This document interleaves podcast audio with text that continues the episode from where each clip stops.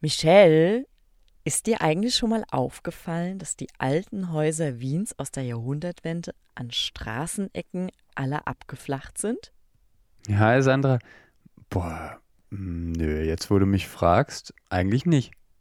Hm, weißt du, mir ging's genauso. Dabei hat die Abflachung einen Sinn, nämlich dass Pferdekutschen gut um die Ecke kommen. Und außerdem waren die Erker zur Deko da. Meist an der Ecke. Ja. Aber was macht denn für dich jetzt eigentlich so ein typisches Zinshaus des späten 19. und frühen Jahrhunderts aus? Ja, ich finde sie einfach schön, diese kleinen äh, Giebel über den Dächern. Also, wenn es um die Fassade geht, dann finde ich, dass man damit wenig eigentlich schon viel hergemacht hat. Na, schauen wir mal, wie das die Autoren Marion Krammer, Andreas Nierhauser und Margarete Zieles des Buches Das Wiener Zinshaus Bauen für die Metropole sagen. Vergangenen Dienstag, 11. April, ist es im Residenzverlag erschienen. Die Publikation wurde ermöglicht von der ISI Immo Group und der Fogorassi Privatstiftung. Alfred Fogorassi ist übrigens ein österreichischer Manager mit Geburtsjahr 1942. Der Wiener hat schon mehrere Bildbände zu Stadtthemen herausgegeben. Es wird in der Einleitung erwähnt, dass ihm die Zukunft des Wiener Zinshauses ein großes Anliegen ist. Ah, also ein Mäzenenbuch. Hm, hm, vielleicht. Aber alles in allem eine geoutete Liebeserklärung ans Zinshaus.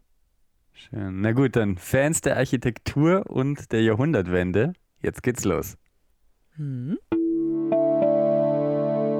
Die Wissenschaftsbücher des Jahres. Besprochen von Sandra Fleck Und Michel Mehle. Naturwissenschaft, Technik, Medizin, Biologie. Geistes-, Sozial-, Kulturwissenschaften. Und Junior Wissensbücher. Wir präsentieren euch Unser Best of Wissenschaft. Zwischen 1860 und 1914 wird Wien zur Metropole. Tausende Zinshäuser entstehen, die das Stadtbild bis heute prägen. Eine solide Bauweise, reich gegliederte Fassaden, mächtige Portale, bunt verfließte Foyers und großzügige Stiegenhäuser sind Charakteristika des Wiener Miethauses. Das Spektrum reicht vom eleganten Zinspalais über das bürgerliche Miethaus bis zum Massenquartier. Der neue Bautyp bringt standardisierte Wohnungstypen hervor, ermöglicht vielfältige Nutzungen und vereint Menschen unterschiedlicher sozialer Schichten unter einem Dach. Hey, das klingt aber ganz schön enthusiastisch, Sandra. Du bist ein Fan der Zinshäuser, oder? Mm, Um ehrlich zu sein, war das der Buchrücken. Und die wahren Fans sind die Autoren Grammer, Nierhauser und Celis. Deswegen verkneifen sie sich bei dieser Kulturgeschichte auch nicht ihre persönliche Meinung in den zehn Kapiteln. So heißt es einmal bei Nierhaus, denn in Wien wurde mit dem Zinshaus Architekturgeschichte geschrieben. Das mag zwar stimmen, aber wirkt schon ein wenig kitschig. Also geht's um die Kulturgeschichte des Wiener Zinshauses zwischen Architektur und Stadtentwicklung? Ja, genau. Hinzu kommen ökonomische Faktoren. Die ein oder andere Ideologie der Baumeister, kein anderer als Otto Wagner war darunter. Und ganz, ganz, ganz viele Fotos. Ich glaube, das ist das Herzstück des Buchs. Schön. Aber jetzt wollen wir mal nicht gleich die Rezension zu Anfang setzen. Ja, ja, du hast ja recht. Also zurück zum Anfang dieser, wie ich auch finde, bezaubernd schönen Häuser. Na also. Wien war schon immer eine Metropole. Wenn wir Wikipedia glauben dürfen, dann ist der fünfte Bezirk, Margareten, aktuell der dicht besiedelste Wiener Gemeindebezirk, in dem auf gut zwei Quadratkilometer an die 54.000 Personen wohnen. Hm, Und das bei knapp zwei Millionen Einwohnern in ganz Wien mit seinen 23 Bezirken. Aber Wien war schon immer gestopft voll. Hm. Bereits im 19. Jahrhundert drängten sich auf 1,4 Quadratkilometern 50.000 Menschen zusammen. Oh. So steht es im Buch. Das Zinshaus steht somit nicht nur für hübschen Stuck, sondern vor allem für den Beginn neuer Mietwohnungen. Um der krassen Nachfrage nachzukommen, wurde sogar geschummelt. Wie meinst du das? Na, weißt du, was ein Mezzanin ist? Ah, ja, das hat mir eine Freundin erzählt, als ich gerade nach Wien gekommen bin. ähm, so eine Art Zwischengeschoss mit geringer Deckenhöhe. Genau. Durch diese Art von Souterrain konnte die Anzahl der Geschosse sozusagen unbemerkt erhöht werden. Denn mehr als vier durften es nicht sein. Die Deckenhöhe lag bei mindestens drei Metern. Ich finde das ein bisschen eine Wiener Lösung. Ähm, und auf wie viele Geschosse kann man dann wirklich? Naja, durch die Unterteilung Souterrain, Parterre, Mezzanin konnte man plus der vier Stockwerke auf sieben Wohngeschosse kommen. Ich glaube, das Haus, wo ich es am, ganz am Anfang gewohnt hatte, hatte zwei davon. Mhm. Ich habe mich schon gewundert, warum ich in den ersten Stock eigentlich drei Stiegen gehen muss. Ja, ja. Ähm, siehst du? und hat man natürlich Gebrauch von gemacht, oder? Ja, ich denke auch. Selbstverständlich natürlich. Also, erstaunlicherweise blieb aber das Dachgeschoss leer. Da spielte sich irgendwie nichts Hm. ab. Stimmt. Wenn ich in solchen Häusern bin, dann wohnt da entweder niemand. In dem Haus, wo ich zuletzt gewohnt habe, war das, glaube ich, eine alte Wäschekammer. Äh, oder jemand hat das ausgebaut natürlich. Und dann gibt es eine gewaltige Glasfront. Mhm. Lustig, dass dir die modernen Glasfronten gleich auffallen. Denn gegen Ende des Buches wird nämlich erwähnt, dass die Schaffung von Wohn- bzw. Arbeitsräumen im Dachgeschoss nicht zu den Bauaufgaben der Gründerzeit zählten. Das kam erst mit der Jahrhundertwende und der Jugendstilarchitektur auf. Denn seit der Bauordnung von 1829 war die Einrichtung von Boden- und Dachzimmern untersagt. Ah, und da stand dann leer einfach? Mm, Nein, wie du schon erwähnt hast, wurden die Dachböden oftmals als Waschküche oder Ah. Trockenböden verwendet. Dort wurde Wäsche bearbeitet und konnte von allen Mieterinnen genutzt werden. Die Erlaubnis erfolgte erst mit der Bauordnung 1929. Hm, stimmt, der, da stand bei uns auch noch so, glaube ich, so eine ganz alte Waschwanne. Ähm, wahrscheinlich Hm. aus dieser Zeit. Echt cool. Ja, also, schade. schade, dass es nicht mehr genutzt wird. Schade auch, dass ich meinen Dachboden noch nie betreten konnte. Der steht nämlich auch leer. Genau. Ah, Ja, voll. Ja gut, was hätte man auch machen sollen? So richtig wohnlich war es da oben nicht. Mhm. Das sollte sich nach 1900 aber ändern. Zitat: Auch die Ausbildung der Fotografen spielte sich mitunter in lichtdurchfluteten Dachateliers ab. Im Jahr 1888 wurde die Grafische Lehr- und Versuchsanstalt in der Wiener Westbahnstraße 25 eröffnet. Später expandierte die Schule in das benachbarte Zinshaus, den sogenannten Schottenfelder Hof. Also Mhm. quasi große Dachfenster für fotografische Lichtspiele. Ja, schön. Den Schottenfelder Hof gibt es, glaube ich, noch in der Westbahnstraße. Aber bis ganz nach oben habe ich es noch nie geschafft. Mhm. Ja, das macht man leider viel zu selten bei den Zinshäusern. Das gesamte Dachgeschoss dieses Hofes ist mit einer Eisenglaskonstruktion gekrönt. Wie Margarete Celes schreibt, 1908 von August Belola weg errichtet, war es das Tageslichtatelier der Schülerinnen. Nachfrage steigend. Vollkommen richtig. Es gibt noch so ein Haus im ersten Bezirk, direkt am Graben. Kennst du's? Boah, ich sehe schon. Anstatt vor unseren Mikros zu sitzen, sollten wir eigentlich durch die Stadt flanieren und das, wovon wir reden, auch bewundern. Mm, das wäre fein. Und ehrlich gesagt, kann ich es auch schon kaum erwarten, die ganzen Häuser aus dem Buch besichtigen zu gehen. Aber stehen die noch alle? Mm, nicht alle. Einige sind dem ganz normalen Abriss zum Opfer gefallen, andere wiederum wurden durch den Zweiten Weltkrieg zerstört. Aber der Anker, also nicht die Bäckerei, sondern die Lebensversicherung in dem Fall, steht noch. Otto Wagner hat dieses Großstadthaus entworfen, ebenso für Fotografen. Die Autoren merken an, dass das revolutionär ist, nämlich der Gedanke, Baukunst der Funktion zu unterwerfen. Schön, ich erinnere mich gerade an die ganzen U-Bahn-Stationen von der U6. Mhm.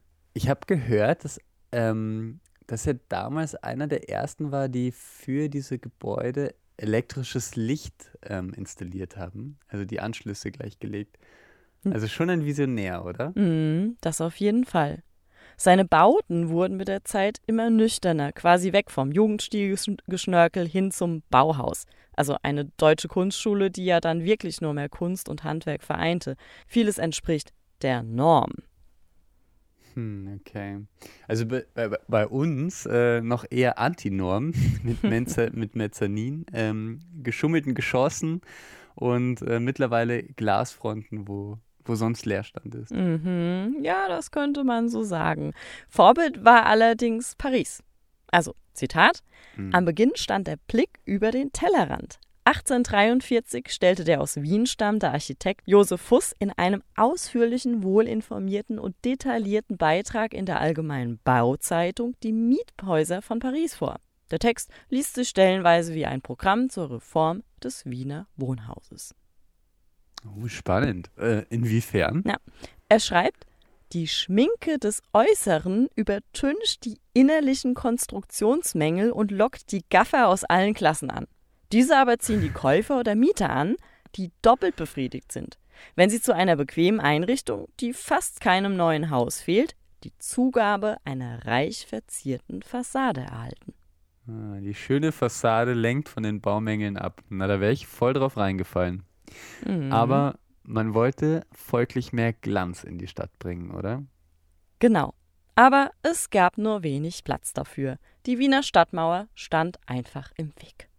Hm, Wie die meisten von euch wohl wissen, fiel sie dann dem Ringstraßenbau samt deren zahlreichen Prachtbauten zum Opfer. Mhm, ja, es wurde Raum geschaffen und sich architektonisch ausgetobt. Aber bei uns geht es ja nicht um eine Oper oder das Rathaus, sondern um zahlreiche, gro zahlreiche große Zinshäuser. Hm, wow, das müssen ganz schön viele Baustellen gewesen sein. Ob da wohl der U-Bahn-Bau von heute mitkommt?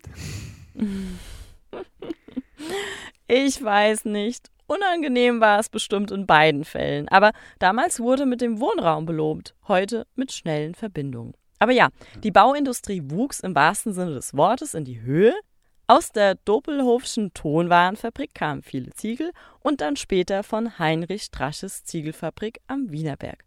Überlege mal, rund 112 Millionen Ziegel wurden in den Wienerberger Ziegelwerken 1861 produziert, hieß es im Buch.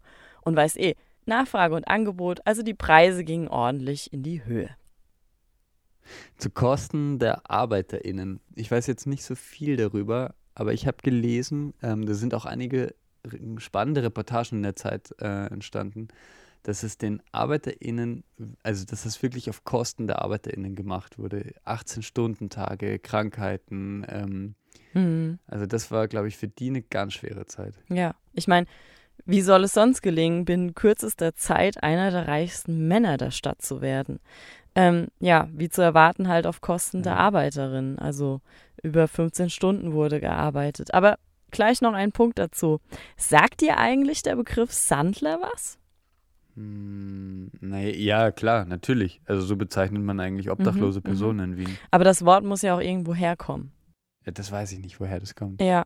Na, es war wi- wirklich so, dass man die Leute, die dort gearbeitet haben, ähm, Sandler genannt hat. Und zwar, weil du musst ja, das ist ja wie beim Kuchenbacken. Du musst ja, wenn du den Kuchen in so eine Kastenform gibst, streust du das ja meistens so mit so Bröseln aus. Und so Mhm. war das auch beim Ziegelbau. Man hat diese Formen mit einer Art Sand ausgestreut, um die Ziegel dann besser rauszubekommen. Und deswegen hat man die Person, die da Sand reingestreut haben, Sandler genannt. Und die haben 15 Ah, Stunden, also mehr als 15 Stunden gearbeitet und die meisten von ihnen kamen aus Böhmen und Mähren und wurden als Ziegelböhmen bezeichnet. Ah, ja, natürlich, doch, als Ziegelböhmen. Unglaublich, ja. Mhm. Ähm, wie, wie die Menschen ausgenutzt wurden, um diese Prachtbauten zu, zu bauen. Das ist so ein bisschen die Schattenseite eigentlich des Wiener Zinshauses. Wird das besprochen in dem Buch? Mm, nein, es geht eher um die, um die positiven Dinge. Es wird nur mal über Mietpreise Ja, da gesprochen. meldet sich der- Aber Fan der Wiener Zinshäuser. genau. Vielleicht sollte man noch sagen, ähm, wegen Ziegelböhmen, das ist ein tschechischsprachiges Gebiet der Monarchie damals. Also Böhmen, ja. Böhmen und Mähren. Ja, das stimmt. Aber interessant war auch, dass zu dieser Zeit vermehrt auf die Mitarbeiterinnen geachtet wurde. Im Buch wird von Pensionsfonds, Krankenfürsorge, Kinderbewahranstalt sowie Wohnhäuser gesprochen. Bei einer Reportage über Ries Email, die ich für die Wiener Zeitung schreiben durfte, gab es auch so Wohnhäuser. Die Arbeitgeber haben sie gebaut, um dann dort die Mitarbeiter wohnen zu lassen und Wohnraum zu schaffen. Die konnten dann da Pflanzen anbauen und Kaninchen halten.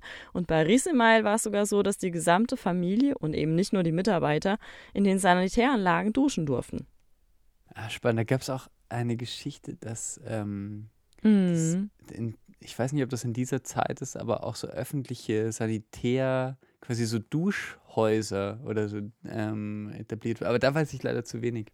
Ja, das stimmt. Gab es ja auch in Wien, diese Stadtbäder. Mhm. Äh, aber ich finde es trotzdem sehr spannend, dass er eben quasi einfach nur, äh, oder ich sage jetzt er, aber oder die, die Macher dieses Buches, ja, sich dafür entschieden haben, quasi nur diese positive Seite und ich sage jetzt mal auch aus Arbeitgebersicht nur, nur zu erzählen, wie toll das nicht für die ArbeiterInnen gewesen sein soll, ähm, diese Wiener Zinshäuser zu bauen und dass dann Mhm. äh, Wohnraum geschaffen wurde und Kaninchen zu halten, wobei es auch eine ganz, ganz andere Seite gibt. Also das finde ich total falsch. Aber Genau. gut, äh, man möge mich korrigieren, wenn es ganz anders gewesen Ja. ist. Gut, die Kaninchen wurden, Ähm. wurden im Ipsitz gehalten, aber um das zu verdeutlichen, dass man halt einerseits natürlich die Leute ausgenutzt hat und andererseits aber auch versucht hat, den Lebensstandard in gewisser Art und Weise zu heben, wie es halt eben ging vor 100 Jahren. Ja. Ja. Man denkt ja nur, es war ja auch die Zeit der Cholera und der, die Zeit der Eindämmung der Cholera in Wien. Mhm. Ja, man musste, man musste irgendwie was machen. Aber wie du schon gesagt hast, hat Heinrich Strasche ja von seinen Arbeitern profitiert. Also er hat quasi nicht nur das Material zum Bauen äh, produziert, sondern er hat auch bauen lassen. Und hoffentlich erzähle ich da jetzt nichts Falsches, aber die über 200 Jahre alte Buchhandlung Leo, in der wir unsere Folge Hunde im Futur aufgezeichnet haben, war im sogenannten Heinrichhof am Opernring beheimatet. Trasche hat sich quasi vis-à-vis der Staatsoper ein kleines, also feines Häuschen gebaut. Oder wie es im Buch geschrieben steht, das schönste Zinshaus der Welt nannten Zeitgenossen den Heinrichshof und wurde zum Prototyp ganzer Generationen an Baumeistern. Theophil Hansen plante ihn. Ihr da draußen stellt es euch einfach vor wie ein zweites Wiener Rathaus. Türme an den Ecken des Gebäudes, ein erhöhtes Mittelschiff und im Erdgeschoss sehr hohe Rundbögen. Ja. Ähnelt einem Arkadenhof. Wunderschön. Und warum ist die Buchhandlung dann dort raus? Naja, der Zweite Weltkrieg hat das Gebäude nicht verschont. 1945 wurde der Heinrichshof teilweise durch Bombenangriffe der Alliierten zerstört und dann 1950 komplett abgerissen. Man hatte noch hin und her überlegt, ob man ihn nicht wieder aufbauen soll. Tja, und jetzt ist die Buchhandlung Leo auch schon wieder 70 Jahre an ihrem aktuellen Standort. Hm. Weil du vorhin gesagt hast, Architektur und Funktion. Ähm, es wurden Stockwerke ausgeschöpft. Man hat sich über die Nutzung des Dachs und auch äh, dem Keller, glaube ich, das war ein Holzlager, oder? Äh, Mm, ja, richtig. ja, Gedanken gemacht. Gab es denn sowas wie Vorzeigeobjekte für diese Kombination? Wenn man von Otto Wagner und seinem Spitaler mal absieht, könnte man das J.P. Fischers Arbeitshaus in Erdberg nennen. Es stand bis 1932 in der Schimmelgasse 17. Darin wohnten laut Bericht und Buch 82 verheiratete Parteien mit knapp 220 Kindern. Wow. Das Innovative, mh, ja, das Innovative an dem Gebäude war, dass jeder Stock einen Müllabwurfschacht besaß und eine Wasserleitung. Neben einer Waschküche und Männer- und Frauenbadezimmern gab es eine sogenannte Kinderbewahranstalt. Das klingt natürlich sehr nett, Kinderbewahranstalt. Aber nicht schlecht, nicht schlecht. Ja, da war wieder der Hygieneaspekt tragend. Und dann habe ich noch ein neues Wort gelernt, ähm, Trattorie, also sozusagen ein Gastwirt oder ein Gastlokal. Denn die Bewohner konnten nicht nur gut dort duschen oder sich ja, äh, reinigen, es wurde auch auf gut und günstiges Speisen geachtet. Also laut Autoren wurden 1858 rund 27.000 Suppen ausgegeben. Aber vom Haus her strikt vermieden wurden Untermiete und Bettgeherinnen. Also Personen, die nur ein Schlafplätzchen benötigen. Ja, stimmt. Es war auch echt ein Bettgeherinnen, wer das nicht kennt. Da hat jemand tatsächlich, ähm, wenn, wenn Schicht gearbeitet wurde, nur das Bett gemietet. Das heißt, man hat gearbeitet und dann hatte man wirklich nicht mal eigentlich ein Zimmer, sondern nur ähm, wie gemietet diesen Platz zum Schlafen, den man sich geteilt hat. Hm. Wenn man jetzt die Morgenschicht hatte, dann hat man äh, dort geschlafen und jemand, der abends dann die Schicht hatte, hat dann quasi tagsüber dort geschlafen. Aber kommen wir noch einmal zum Bau und Gebäude an sich. Zitat. Mit einem Handschreiben Kaiser Franz Josef, das am 25. Dezember 1857 in der Wiener Zeitung veröffentlicht wurde, setzte nicht nur für die Wiener Architektur, sondern auch für den Immobilien- und Mietmarkt eine neue Ära ein. Die Stadtmauer wurde geschliffen. Zudem wurde das Glacis freigegeben. Ah, das Glacis Beisel beim Museumsquartier. Oder was meinst du damit? Na, das war der Grünstreifen rund um die Wiener Stadtmauer, der mit der Auflösung der Mauer auch verbaut wurde. Also insgesamt wurden 31 Parzellen von der Berggasse bis zur Schlickgasse vergeben. Käufer selbstverständlich aus der Industrie, Aristokratie oder die Bankiers. Ja. Ähm, wie stand es eigentlich zu der Zeit mit dem Baurecht?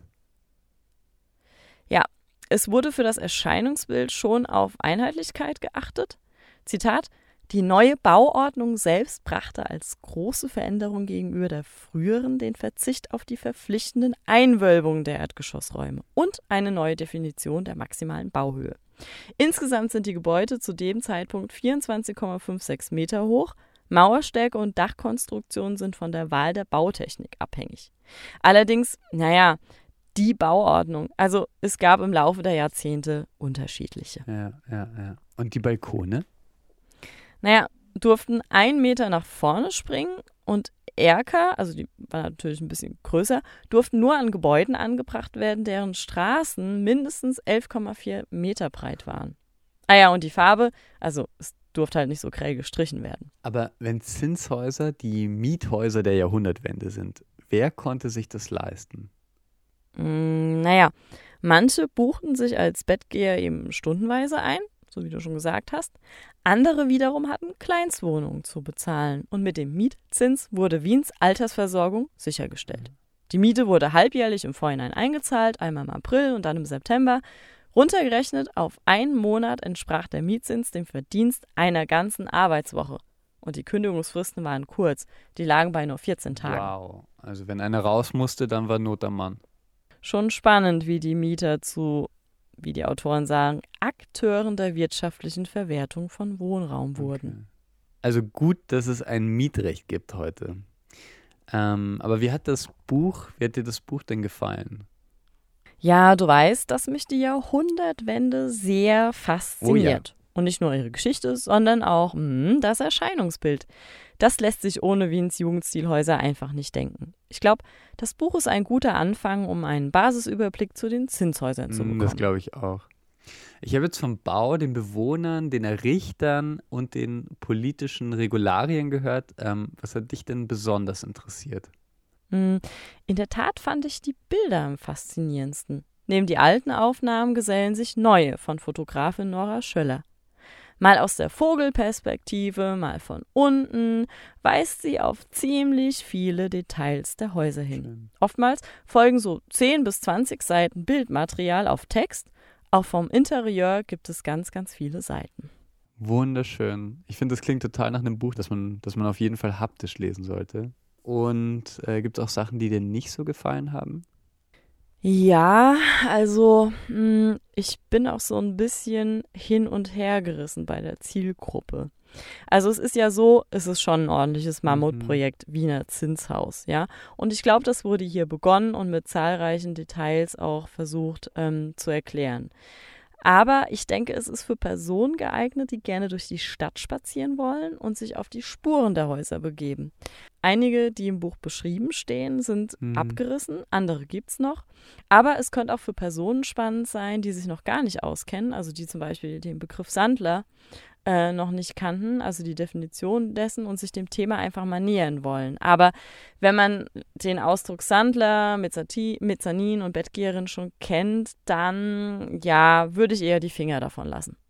Allgemein klingt es ganz annehmlich. Und vielleicht lässt du mich ja auch mal einen Blick ins Buch werfen oder wir nehmen es uns äh, für einen gemeinsamen Spaziergang durch den ersten Bezirk von Wien mit. Ui, das klingt super. Lass uns das gleich mal die Tage machen und Ja, das Wetter soll genau. ja jetzt eh auch wieder schön werden. Dann hole ich mal gleich die Kamera ähm, und wir machen uns auf den Weg zu einem Stadtspaziergang. Danke, dass ihr heute mit dabei wart. Wieder bei Best of Wissenschaft. Ich darf mich verabschieden mit Servus und Baba.